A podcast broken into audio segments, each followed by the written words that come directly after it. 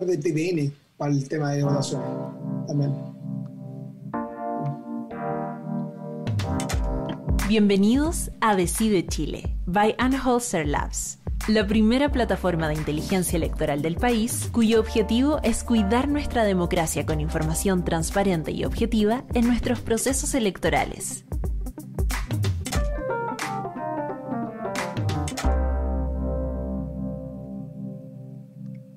Buenas tardes. Eh, estamos con nuestro podcast número 5. Eh, me acompañan acá.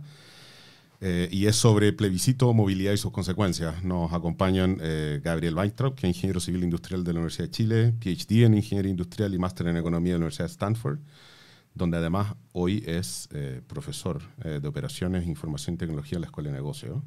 Marcelo Olivares, eh, también ingeniero civil industrial de la Universidad de Chile, máster en estadística y PhD en gestión de operaciones, ambos de la Universidad de Pensilvania. Es profesor del Departamento de Ingeniería Industrial de la Universidad de Chile.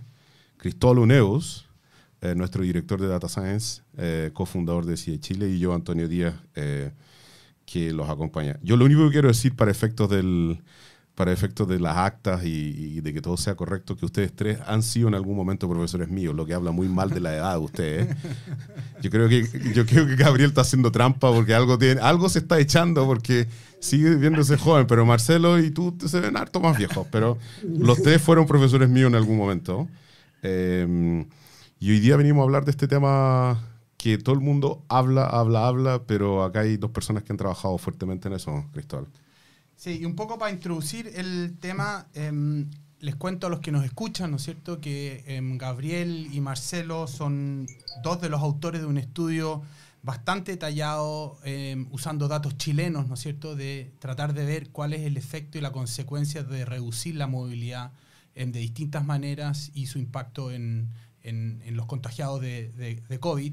Y dado que se viene el 25, donde se espera que alrededor de 8 millones de personas salgan de sus casas para ir a votar a los locales de votación, va a haber un aumento gigante de movilidad. Entonces, para entender un poco las consecuencias que pueden venir después de eso, es que hemos invitado a estos dos destacados em, investigadores, ¿no es cierto?, Em, que tienen una carrera, los dos tuvieron, em, fueron profesores en Estados Unidos, Marcelo, y ahora Gabriel sigue allá, pero siguen trabajando juntos en una variedad de temas y este es uno de los temas em, que queremos conversar con ustedes. ¿Por qué no nos cuentan un poco, y a los que nos escuchan, cómo llegaron a, este, a esta investigación, de dónde surgió, qué es lo que, cuál fue la pregunta inicial, ¿no cierto?, que se hicieron y lo que encontraron. Bien, esto partió hace harto tiempo, en marzo, eh, cuando empezó la pandemia en Chile. Eh, bueno, yo estaba en comunicación con Gabriel y con otros colegas de la Universidad de Columbia en Nueva York, porque de alguna manera la pandemia iba como adelante de nosotros ahí. Y, y- y nos pusimos a trabajar en algún modelo que nos permitiera medir el efecto que iban a tener ¿cierto? las cuarentenas y las tasas de contagio en Santiago.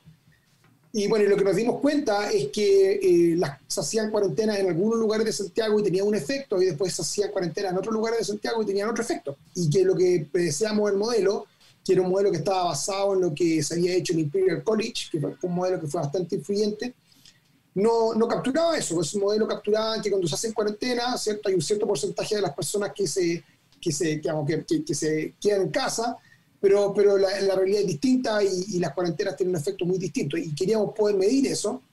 Y para eso eh, eh, apareció una oportunidad de colaborar con Entel eh, y, y a través del Instituto de Sistemas Complejos de Ingeniería armamos una alianza y pasamos a trabajar juntos con Entel para desarrollar estos datos de movilidad eh, bien, bien granulares que apuntan a medir ¿cierto? Que, qué porcentaje de la gente se está quedando en la casa. Eso al menos fue como temprano, digamos, la, la motivación inicial. Y bueno, después empezamos a trabajar con Gabriel en, en- en temas más específicos desarrollados con la movilidad. Sí, un poco para agregar lo que dice Marcelo, bueno, gracias por, por la invitación, eh, Cristóbal y Antonio. Eh, pero como, como, como toda buena ciencia, yo creo que llegamos un poco a esto por accidente, porque eh, Marcelo está trabajando en este modelo de, de, de microsimulación, tratando de simular lo que está pasando en la ciudad, y, y para alimentar el modelo, eh, Marcelo necesita eso- estos datos de movilidad. Entonces, a través del ICI, eh, con la ayuda de, Leo Vaso, que lo dirige, y, y- y- y- y con, con- con la gente de Entel, eh, lograron conseguir estos datos y, se tornó que estos datos eran tan interesantes que un poco el foco de esa investigación eh, se tornó a, entender los datos de movilidad, que son datos súper granulares, súper detallados, que dicen un montón de lo que está pasando en, la pandemia. Eh, y entonces como que el, proyecto central fue analizar los datos, primero de manera descriptiva, después con modelos eh, econométricos, para entender cuál era el impacto de las cuarentenas. Hay muchos efectos voluntarios, después podemos hablar un poco más de los resultados. Eh, los efectos son muy heterogéneos, podemos hablar también de eso después. Eh, y, al final eh, eso se transformó un poco en el, foco de la investigación que hicimos en, los siguientes dos o tres meses. Una cosa que, que nos pareció interesante y lo conversamos Em, mientras ustedes estaban trabajando en estos datos, es que primero aparecieron estos reportes que hizo Lisi, ¿no es cierto?, sobre la movilidad, como para generar conciencia. Mm. Y generalmente uno, uno tiene la sensación de que primero ocurre el evento y mucho tiempo después se evalúa, pero ahora, mm. dada la duración de la, de la pandemia y la disponibilidad casi online de los datos, uno puede... Están sucediendo las cosas al mismo tiempo, ¿no es cierto? Sucede la crisis y ustedes la analizan casi en, en, en tiempo real. ¿Nos quieren contar un poco cómo, ¿Cómo fue ese proceso en el fondo ir publicando datos y avance y la gente me imagino que les contestó, les, los criticó, ¿no? Los datos mm. están malos, esto no puede ser. Eh, a ver, un poco a partir, eh, efectivamente, eh, al principio cuando empezamos a mirar los datos, era, tan, era tan grande la diferencia que veíamos en las comunas. Mm que fue como, esto necesitamos mirarlo en más detalle, o sea, tenemos que estar realmente seguros que, que esto está pasando así. Fue, fue chocante la diferencia que observamos eh, con el impacto que tenían las cuarentenas en distintas comunas de Santiago. Y a esa altura ya habíamos podido ver qué había pasado con la cuarentena que usó en el sector oriente y después las otras cuarentenas. Y bueno, y después la cuarentena, la cuarentena total. Eh, pero fue harto trabajo porque, porque obviamente estos datos había que limpiarlos, teníamos que estar muy seguros de lo que estábamos de lo que estábamos diciendo y en ese sentido, bueno, de hecho incluso hicimos modelos econométricos para validar por todas las, digamos, por todos los ángulos posibles que lo que estábamos descubriendo era, era verdad, ¿cierto? De que efectivamente las cuarentenas tenían efectos súper distintos y que el principal factor moderador es el estatus socioeconómico de la población. Eh, yo, todavía me acuerdo patente de una vez que estaba en, en, en, mi pieza, por, por, primera vez mirando los datos y, y, y una, una, una, figura que habíamos creado en que la movilidad de las comunas de bajo ingresos que estaban bajo cuarentena obligatoria era muchísimo mayor a la movilidad de las comunas del sector oriente que ya habían salido de la cuarentena obligatoria. Era solo un efecto voluntario y, la heterogeneidad era brutal, era algo así que saltaba, esos resultados que saltan así a la, vista como bien, bien, eh, bien chocante. Y dijimos, bueno, esto acá hay, hay como un... Eh, es súper importante comunicar esto y ahí fue lo que, lo que decía Marcelo, nos aseguramos bien que los, que los datos estuvieran bien, que el análisis estuviera bien eh, y ahí empezamos a publicar estos estos reportes en que tratábamos de yo creo hacer el punto en que, eh, eh, en que los efectos de la cuarentena son muy heterogéneos, están modulados por, sobre todo por nivel socioeconómico y, y, que, la, que la gente que vive en, en, comunas de, de, estrato socioeconómico menores quieren ser se quieren cuidar igual que el resto de la gente, están totalmente conscientes de la pandemia, pero tienen que salir a trabajar todos los días. Entonces, algo que tratábamos también, de, la idea que tratábamos de empujar estos reportes, es que para poder, para que estas cuarentenas sean efectivas, deberían ser complementadas con otras medidas que al final eventualmente eh, se, implementaron, como proveer eh, cajas con alimentos, con, con, bienes eh, para cubrir necesidades básicas y, y, después con el ingreso económico familiar que se implementó también eh, en, Santiago. Y eso se veía como, muy claro los datos, esta heterogeneidad eh, que era muy difícil para comunidades de, menores ingresos de, eh, de, cumplir las cuarentenas. pero sin entrar en el detalle, los datos que les pasaron para hacer estos estudios eran fotos de celulares en distintas horas del día. ¿Cómo, cómo, definían ustedes un punto de partida, un punto de llegada? ¿Cómo, cómo se definía eso? Mira, básicamente, sin entrar en mucho detalle técnico, básicamente, lo, y esto lo hizo nuestros colegas de Entel, un equipo que, que lidera Julio Covarrubia, em, eh, definen, tú, tú ves como durante un mes cuál es la moda de donde estuviste en la noche. Digamos que esa va a ser tu casa, como donde dormiste. Y después, en cada día, ves a dónde viajaste en la mañana, cuál fue la moda de tu, ubicación en la mañana y la moda de tu ubicación en la tarde. Perfecto. Y eso lo vamos a interpretar un poco como a dónde va, sale la gente a trabajar. Y así preserva. cada día tienes esta matriz origen-destino. Y así preservas la privacidad de la persona y no, no te metí en ninguno de esos rollos. Claro, todo, todo esto obviamente es anonimizado y es agregado a nivel de zona censal. Ah, perfecto. Nosotros, no tenemos datos individuales, entonces tenemos una matriz origen-destino de la eh, a nivel de zona censal, que una zona censal serán 15, 20 cuadras eh, de, los movimientos de tu casa, a dónde vas en la mañana, cuánta gente sale en la mañana las distintas otras zonas censales y en la tarde. Fíjate que, una de las partes que del estudio que ustedes hicieron y que yo leí una parte en la prensa también que me, que me parecen bien interesantes es, eh, y, se los quería plantear, hay un estudio del, del ADN que hizo eh, Inglaterra respecto a hacer el tracking de, los distintos, de las distintas cepas del virus y tratar de identificar a través de eso efectivamente en qué local me contagié porque yo puedo tener, no sé, tres cepas y, por lo tanto yo voy viendo quiénes se van infectando con las cepas y voy sabiendo efectivamente cuál es el punto común de ellos, que, eh, que es, un, es, un, tipo de trazabilidad distinto, ¿cierto? Yo no estoy buscando personas, sino que estoy buscando el virus y dónde el virus está, tiene estos bolsones de contagio. Y ahí cuentan historias bien interesantes de un hogar de ancianos con una van de ancianos que transportaba a la gente y de vuelta, que efectivamente descubrieron que había una parte de la cepa que estaba contagiando y era un bolsón de contagio bastante fuerte.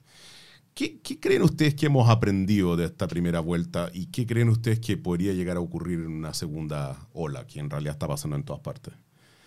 Eh, porque a mí me da la impresión de que todavía no estamos en Chile en un lugar en que la ciencia prime por sobre eh, eh, política. y una de las experiencias que yo vi que eran más entretenidas, sin entrar en si me gusta o no me gusta el gobierno, sino que yendo a, uno de los países que más ha usado ciencia, es por una estructura efectivamente eh, del Estado, Suecia, en el cual ellos están obligados a usar ciencia, pero porque la ley lo manda así. El poder, el poder político no puede tomar una decisión de imponer una cuarentena sin haber escuchado a lo que es el equivalente al ISP en Chile. Eh, ¿Qué creen ustedes que hemos aprendido de esto para una segunda vuelta? Bueno, yo creo que para, el, mundo científico, yo creo que tanto el mundo científico ha aprendido como efectivamente los tomadores de decisiones. O sea, una cosa que se ha visto acá dentro del ambiente científico es que estábamos muy encapsulados en disciplina. O sea, cada disciplina, ¿cierto?, publica en su revista y tiene una visión particular del problema y lo que nos dimos cuenta con la pandemia que no, no sirve. O sea, para poder abordar este problema tienes que abordar los distintos ángulos. Entonces empezamos a trabajar con geógrafos, entre economistas, con ingenieros, con ingeniero eléctrico, con epidemiólogos, con infectólogos, todo el grupo. Y a mí en particular me toca participar en un, en un grupo que se armó que se llama ICOVID, que participa la Universidad Católica, la Universidad de Chile, la Universidad de Concepción, que fue justamente con esta idea de aprovechar ciertos los conocimientos que tenemos en distintas áreas entre universidades y poder llevar algún monitoreo de la pandemia. Y esto, esto digamos, fue efectivamente, se, se, congregó durante la cuarentena total. Eh, y, ha generado alto impacto porque el, mundo científico hoy día está pudiendo acceder a mejores datos y, cierto, y datos que se hacen públicos y que te permiten, eh, te, permiten informando en la toma de decisiones. No directamente, no estás recomendando qué hay que hacer, pero al menos está dando insumos importantes. Yo creo que lo que pasó con con lo que hicimos con movilidad fue parecido, en el sentido de que de que si no hubiera entrado cierto equipos más científicos, estas medidas de movilidad no se podrían haber construido y se habría perdido una oportunidad importante de información que estaba disponible que podía ser utilizada por los tomadores de decisiones. Eh, yo creo que eso es algo que hemos ido aprendiendo en la pandemia, en el sentido de que los equipos de, científicos tenemos que tener más investigación multidisciplinaria y a la vez, al hacer esta investigación multidisciplinaria, es mucho más informativa para los tomadores de decisiones que efectivamente están tomándolo más en cuenta. Sí, y un, poco para agregar lo que dice Marcelo, ahora yo, creo algunas lecciones más generales es que, bueno, que el tema de los datos es muy, muy complicado porque tenemos estos datos incompletos, ¿cierto? Realmente no sabemos cuánta gente está infectada, o sea, se ha infectado, ¿cierto? Tenemos todos como...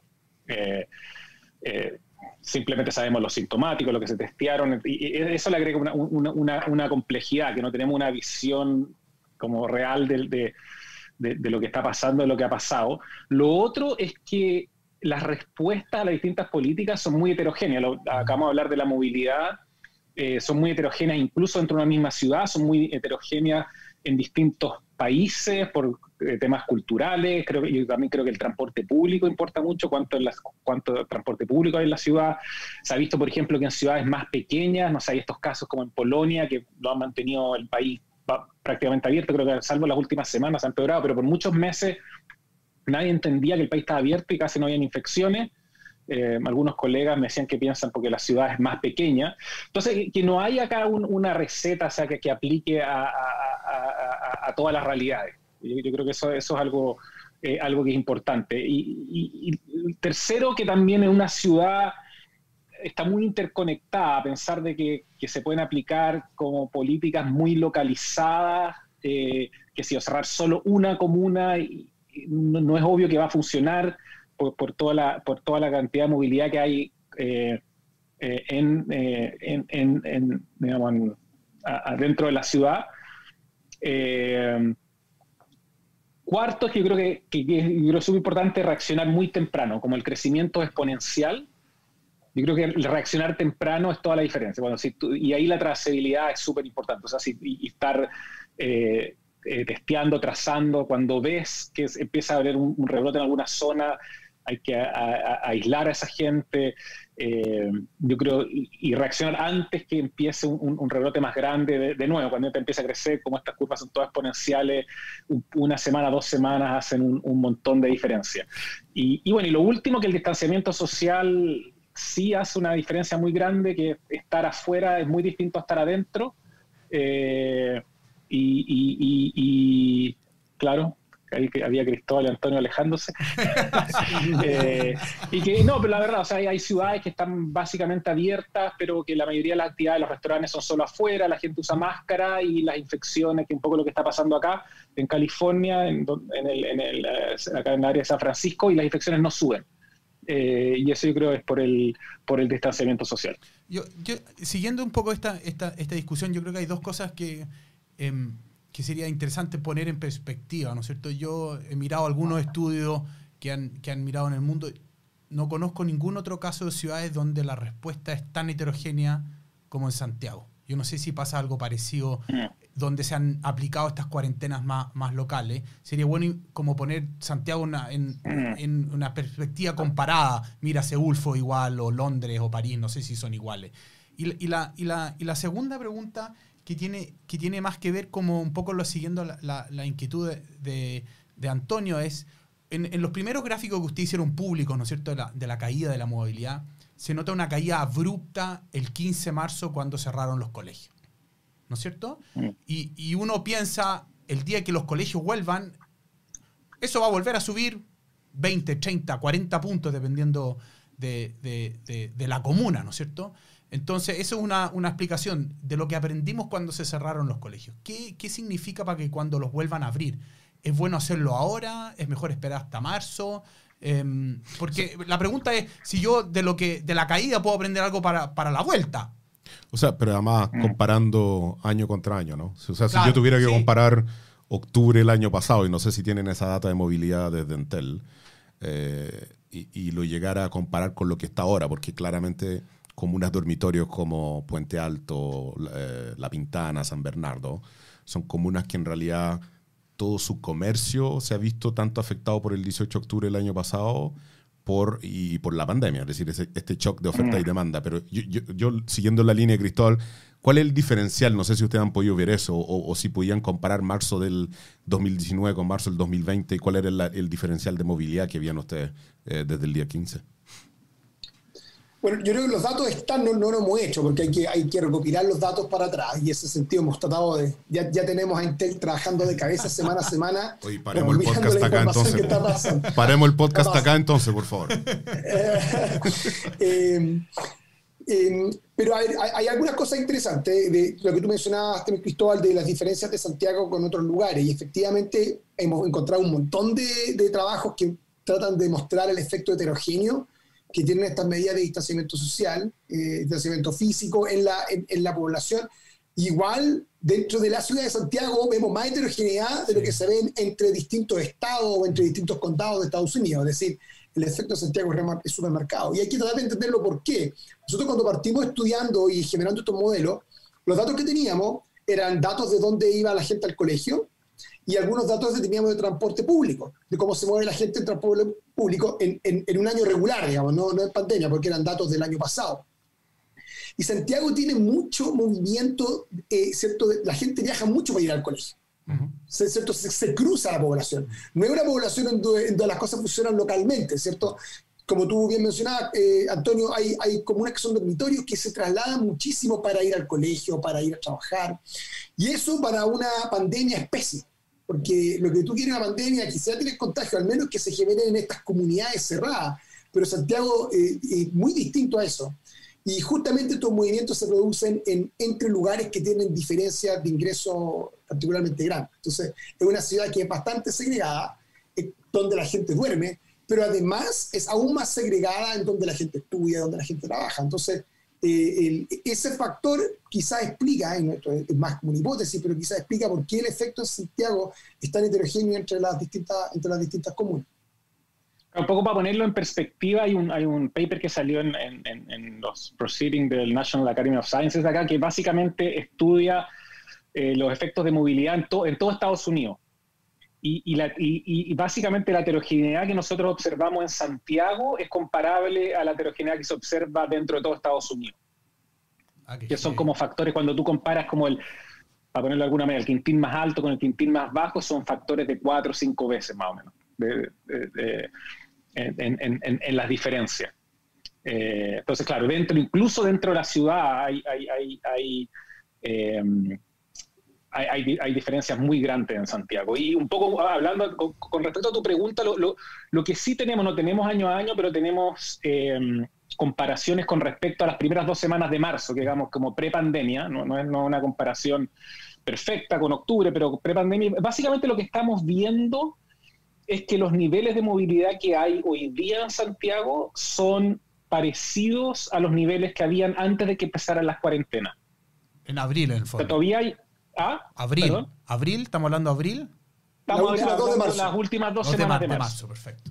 Estamos hablando que los, niveles de movilidad ahora ya están empezando a ser parecidos a las últimas dos semanas de marzo, o sea que hay sí hay una reducción con respecto a la movilidad que llamémosle normal, a las primeras dos de marzo, de alrededor como un, eh, justo ahora estaba viendo los datos, lo, acabamos de, procesar, de alrededor de como un 20, eh, 25% creo, eh, pero es lo que se veía en las últimas dos, dos semanas de marzo. Y nosotros hicimos un estudio, y hay que, hay, hay que ser cuidadosos, un estudio con los datos de abril, mayo, junio, de cuál es el efecto de la movilidad en las infecciones. Básicamente lo que encontramos es que una reducción de un 10% en la movilidad eh, eh, reduce la tasa de contagio semanal en alrededor de un 20%.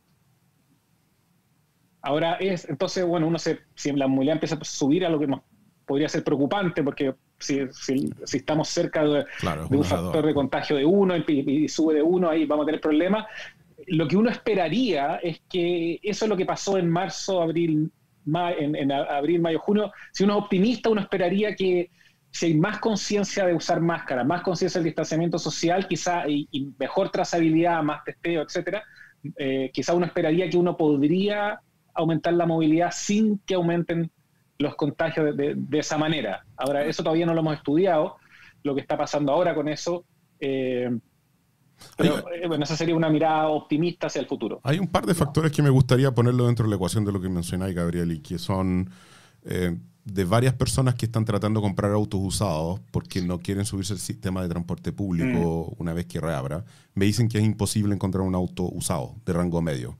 Por lo tanto, yo, yo sí haría una consulta por transparencia las patentes. de las patentes o los autos, que, cómo, cómo se ha funcionado el, el cambio de, de, dominio de un auto en, los últimos meses, pero yo creo que algo no menor. Y segundo, respecto al tema de movilidad que tú mencionabas, de hecho, la experiencia sueca... Eh, hablaba de reducir estos espacios de más de 500 personas, por lo tanto ellos bloqueaban los conciertos y todo lo más, como tenían poca capacidad de decretar cuarentenas totales, ellos evitaban que la gente mm. se aglomerara. Te cuento que el parque metropolitano, o sea, el Cerro San Cristóbal, el fin de semana antepasado, 50.000 personas se metieron y tuvieron que cerrarlo por la cantidad de gente que se había metido. eh, el Parque Aguas de Ramón, tuvieron que llamar a los militares para bloquear el paso de las personas. Eh, y casi todos los parques de Santiago se han visto inundados de gente, porque justamente en estos fines de semana largos han tratado de reducir la, la movilidad interregional, pero la gente en Santiago yo creo que ya no sabe qué hacer. Eh, esos factores sociales son los que a mm. mí me preocupan en el rebrote, que es que eh, de a poquito nos vamos dando cuenta de que tampoco tenemos la infraestructura de cómo sobrevivir mm. la cuarentena, incluso los sectores más acomodados de la ciudad que es que los parques no dan abasto, los parques no permiten que todo el mundo vaya. Y, en realidad cuando teníais cuarentena en Santiago podíais sacar un perro, pero no podíais sacar un hijo. Entonces, eh, eh, esa parte es como media... Eh, hay una parte de, mis amigos en California que me han dicho que les permitían ir a una o dos casas dentro de este contexto de, de pandemia, o que podían, había cierta flexibilidad en dónde te podías mover. A mí me da la impresión de que algo así tendremos que implementar, porque yo creo que socialmente no da abasto lo que estamos viendo. O sea, si tú decretas otra cuarentena total en Santiago de la forma como la plantean, yo creo que la gente no lo va a respetar, ¿no? Sí, bueno, eso, es algo que se ha visto en todo el mundo, ¿ah? como hay un efecto de agotamiento, que, es agotador eh, psicológicamente, socialmente. Y claro, lo que tú planteas, Antonio, es, un buen punto. O sea, cómo, cómo generar válvulas de escape, instancias sociales que al mismo tiempo sean eh, sean seguras. Eh, es una, eh, sí, no, no, no, no, no, es, no es obvio. yo creo que es un desafío. No, tengo la solución. sí, a ver, no sé, Marcelo, si lo ha pensado más. Lo que pasa es que lo que yo veo acá es que para poder, básicamente tú tienes que cortar la, la, red de transmisión, ¿cierto? Y lo que hemos hecho hasta ahora es, como no sabemos dónde está, cortamos, cortamos toda la transmisión. ¿cierto? Cortamos todos los contactos sociales. Eh, es la, cuando tú no ves, tienes que aplicarle la medida a todo. ¿Y cómo relaja esa medida? Bueno, si es que empiezas a aplicar las restricciones a donde tú crees que está realmente el contagio, la transmisión, va a, va a, ser mucho más focalizada y efectivamente va a, estar, va a ser mucho más efectiva porque va a estar en la población que realmente riesgosa. Y eso es lo que llamamos trazabilidad. La, la trazabilidad tiene que ver con cuando se contagia una persona, tratar de detectarla lo antes posible y aislarla lo antes posible. Y ojalá a aquellas que son, están contagiando presintomáticas, aislarla tempranamente, que tiene que ver con el seguimiento de, de contacto. Entonces, la única manera de ir ¿cierto? las restricciones generales a la población es ir mejorando las restricciones a la, focalizadas en donde están cierto donde están realmente los infectados y, y, eso en Santiago ha mejorado un montón o sea, hay, tenemos un indicador, por ejemplo, que nos dice qué porcentaje de los, em, de los contagiados, ¿cierto? Fueron testeados y confirmados dentro de tres días después de que tuvieron síntomas. Ese porcentaje hoy día está en 50%. Es el back, ¿no? la búsqueda activa. Eh, eso, eso, eso no, eso digamos, esto es aparte de la búsqueda activa, porque son la gente que, sí, no, claro, se contagió. Son que se contagiados Entonces, positivo. Claro, y, en el pic de la pandemia era menos del 10%. O sea, no estábamos demorando 10 días. A la gente le estaban informando a los 14 días de que ya había, desde que tuvo síntomas, o sea, ya estaba recuperada. Y ahí recién le informaban, oye, te, quedan dos días de cuarentena, básicamente. Hay, una cosa que sí yo voy a decir que, que, yo creo que desde el punto de vista de la tecnología nosotros hemos aprendido. Eh, que si hay 236 o 300 hospitales en Chile, hay 700 formas de operar. Eh, yo creo que nadie ha dicho lo difícil que es implantar tecnología o procedimientos en un lugar que, si bien está lleno de procedimientos, no hay una uniformidad de procedimientos eh, entre hospitales. Eh, eh, probablemente lo hay dentro de la sala de operación y todo eso, pero del punto de vista de manejo personal, turnos, etcétera, lo que yo he visto es todo. y toda la creatividad, creatividad del mundo que tú puedas llegar a tener va a existir a, mí, yo lo que he aprendido, yo lo que siento que la lección que no hemos aprendido nosotros es que deberíamos cuidar a los médicos o los hospitales como primer grupo de prioridad. Mm. Y en segundo lugar, los casos eh, con factor de riesgo más alto, es decir, los mayores de 60. Y de ahí aventurarnos a tirar con el público en general, porque me da la impresión de que como sociedad somos desorganizados y los datos no nos ayudan.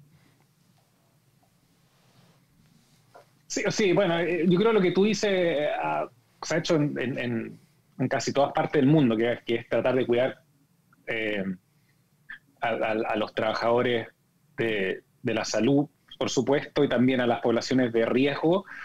Y claro, la pregunta es si eso es suficiente, eh, sobre todo en, claro, no sé, yo, pensé, si uno piensa en, en, una ciudad como Chile, en que, en que la vida, eh, hay, mucha vida social, mucha vida familiar, eh, y yo creo que hay, hay, hay como un balance entre dejar a la gente hay un nivel en que ya, como hablamos antes, uno se agota y, necesita salir y ver gente y hacerlo de manera segura. Yo creo que, la verdad, yo creo que en ninguna parte del mundo hemos descubierto cuál es este balance. O sea, tú ves países que sea como Israel, que estaba súper bien, ahora está súper mal. Eh, es un poco esta danza, ¿cierto? Que se hablaba al principio, de cómo cerramos, abrimos, cerramos, abrimos. Y, y no es obvio. Hay cosas que creo que sí son obvias, que como hacer eventos masivos cosas del tipo que tú estás hablando parecen como obviamente malas ideas, eh, eh, al menos por el momento. Pero después hay un rango de, hay, un rango bien grande en que el, balance, no sé, a mí, a mí, al menos no me parece para nada obvio y, va a haber mucho eh, de prueba y error, que vamos a bueno, ahora estamos está abriendo Santiago, vamos a ver qué pasa, quizás después va a ver que eh, cerrar un poco, eh, que un poco lo que ha pasado en, muchas partes del mundo. Ahora yo estoy de acuerdo contigo que volver a una cuarentena total no, no, no, no, sé si va a ser muy práctico.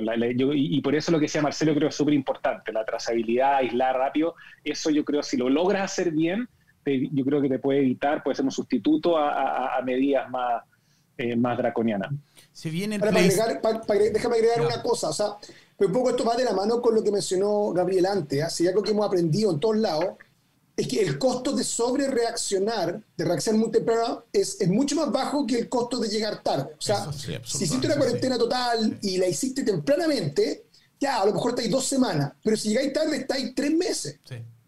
Entonces, y eso hay que tenerlo súper claro, sobre todo porque, como mencionaba Gabriel, aquí vamos un poco al prueba y error, ¿cierto? Oye, abramos los colegios, ¿qué pasa? ¿Cierto? Se, ha puesto eso en la mesa. Eh, y, bueno, abramos, bueno, de partida, si se abren los colegios, que se abran unos poquitos y ver qué pasa primero, ¿cierto? Y si que hay cualquier indicio de que se está propagando el contagio, cortarlo. Entiendo que en Estados Unidos, por ejemplo, si te llega una positividad del 3% en el colegio, el colegio se cierra. 3%. En Santiago nunca hemos llegado a eso, ni siquiera en los VAC. Eh, entonces, reaccionar temprano fue una lección que se tuvo de la primera ola y hay que tenerla presente ahora también. Mm. Efectivamente, sabemos que no se pueden hacer cuarentenas muy prolongadas, pero la forma de evitar las cuarentenas muy prolongadas es quizás hacer una cuarentena tempranamente, ¿cierto? Preventiva. Entonces, eso hay que tenerlo en cuenta también. Pero, Marcelo, inevitablemente, o sea, en algún momento cuando tú abras, algo va a pasar, porque, eh, o sea, lo que me pasa a mí con esto, y lo hemos conversado con Cristóbal, eh, nuestros dos hijos están en colegio y el punto es, mientras más tarde pospongas abrir los colegios, o sea, lo único, lo único que uno está hablando ahora en el, en el verano nuestro es, o sea, ok, si no tienen clase este año, estoy posponiendo para marzo el que ellos aprendan a usar mascarilla en comunidad, porque efectivamente si tú lo miras desde el punto de vista más, más de redes, de redes, una vez que el colegio abra, como que uno está más o menos obligado a juntarse con los papás y los compañeros del colegio, porque si tú empezáis a hacer vida social como de antaño, estáis moviendo redes de un lado a otro, es decir, estáis probablemente trayendo contagios desde el colegio a, tu familia o cosas por el estilo. Entonces, como que tú te vas restringiendo de lugares donde te vais juntando. O sea, hoy día mm. nosotros nos estamos juntando con familia, básicamente, eh, y en el trabajo acá los que estamos acá, pero, pero a mí me da la impresión de que si tú sigues con el esquema de las cuarentenas totales, eh, a pesar de que yo no estoy buscando inmunidad de rebaño, sino que más bien creo que la mascarilla, la distancia social y lavarse las manos como prácticas que tenemos que inculcar, el atrasar el abrirlos es como posponer lo inevitable, porque eh, vamos a tener los spikes. La pregunta es, eh, ¿qué estamos haciendo? ¿Cuán temprano los vamos a detectar, no? déjame compartir un poco lo que está pasando acá con los colegios, que es que se están empezando a abrir eh, y hasta ahora ha, funcionado bastante bien y básicamente los grupos se han dividido se dividen en dos. Cosa que la mitad del colegio va un día, la otra mitad otro día, o se puede hacer semana por semana, esa semana por semana hace más sentido. Eh, cosa que haya distanciamiento social dentro del colegio.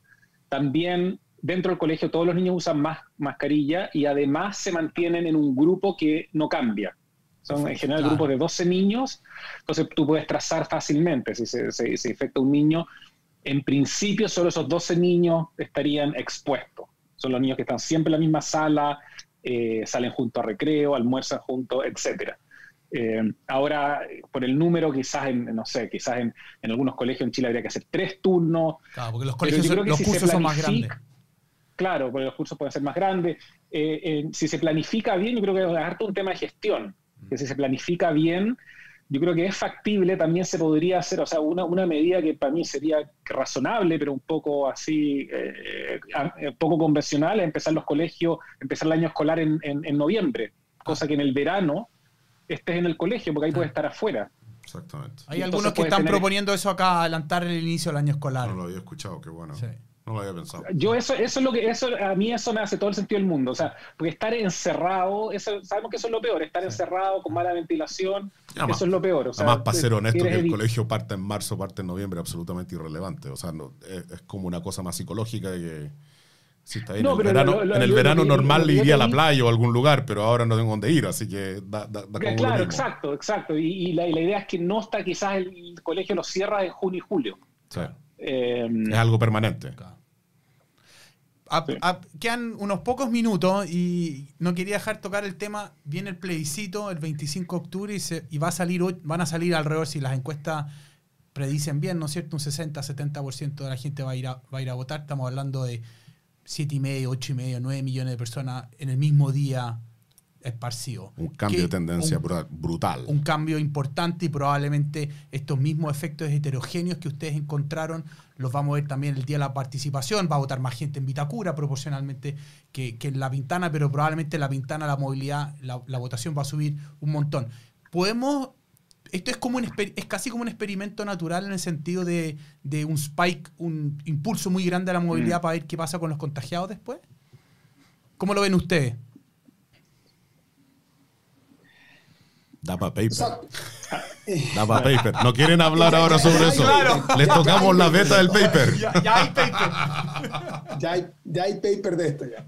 Eh, que puede, Daniel lo puede comentar un poco más. Yo, yo, nosotros hemos estado estudiando el tema de, del, del plebiscito y hay que tomar en cuenta que se han tomado medidas, o sea, el, el, todo el proceso de votación va a ser distinto, se recomienda que las personas lleven su propio lápiz, eh, se van a realizar limpiezas de cabina, no, no se va a entregar en la mano el, el, el carnet de identidad. Nosotros calculamos que los tiempos de votación van a aumentar de alrededor de un minuto 45 segundos a tres minutos. So, el hecho de que aumente el tiempo de votación, el proceso de votación per se, el proceso de sufragio, va a ser que obviamente eh, eh, se genere más espera, naturalmente. Eh, las, cabinas, las cabinas van a estar más ocupadas, ¿cierto? Todo va a estar más ocupado. Y, y, se han tomado algunas medidas al respecto y es importante que, que, que, que, se, trabaje al respecto. O sea, tenemos que tratar de repartir, ¿cierto? Que no vayan todos a votar a la misma hora, ¿cierto? Generalmente se ve un, un pic de, de, asistencia a los locales. Sería muy bueno que eso se repartiera. Si logramos repartir esos, esos votantes durante el día, se extendió dos horas más el horario de votación, vamos a evitar que se genere en, eh, aglomeraciones de personas. Entender que va a tomar más tiempo votar, o sea, eso también va a pasar. Hay que, hay que tomar en cuenta que, dado que estamos tomando las precauciones para que no haya contagio, eso va a implicar esperar más para votar y, es importante que la, que la población lo tenga claro, que es justamente para, para cuidarse. Entonces, yo, yo, en el sentido de que, o sea, es un experimento, pero ojalá que sea un experimento exitoso para lo que viene, porque vamos a tener muchas otras elecciones el próximo año, o sea, eh, y, y, probablemente varias antes de que haya vacuna, mm. eh, y, y, entonces eh, se está generando un aprendizaje acá que esperemos nos sirva para después. Un tema que es súper importante y que yo creo que es, es, da para pensar es que el, el, el, tema del riesgo, la percepción de riesgo que hay para ir a votar es muy distinta dependiendo de la edad. Mm. Y, y, no importa, ¿cierto?, que haya representatividad en, en, en, lo, en, el electorado. Y en ese sentido tenemos que ofrecer las medidas para que todos tengan igual de oportunidades de ir a votar. Porque sería, es muy evidente, va a ser muy evidente si es que efectivamente la participación baja mucho eh, en ciertos grupos etarios o en ciertas regiones, ¿cierto? Porque sabemos que en Santiago, en, perdón, en Chile hay regiones que están donde la pandemia está mucho más intensa que en otros. El grave Entonces, problema esa, esa cosa. esas métricas uno no las sabe el día de la votación porque el CELVEL no divulga eh, los rangos etarios de votación el día de la votación, lo, es una semana después. Claro, los resultados. Eh, Oye, y para agregar un poco. Ah, perdón, Antonio, dale. No, y tampoco divulga las mesas, sino que eh, es por circunscripción.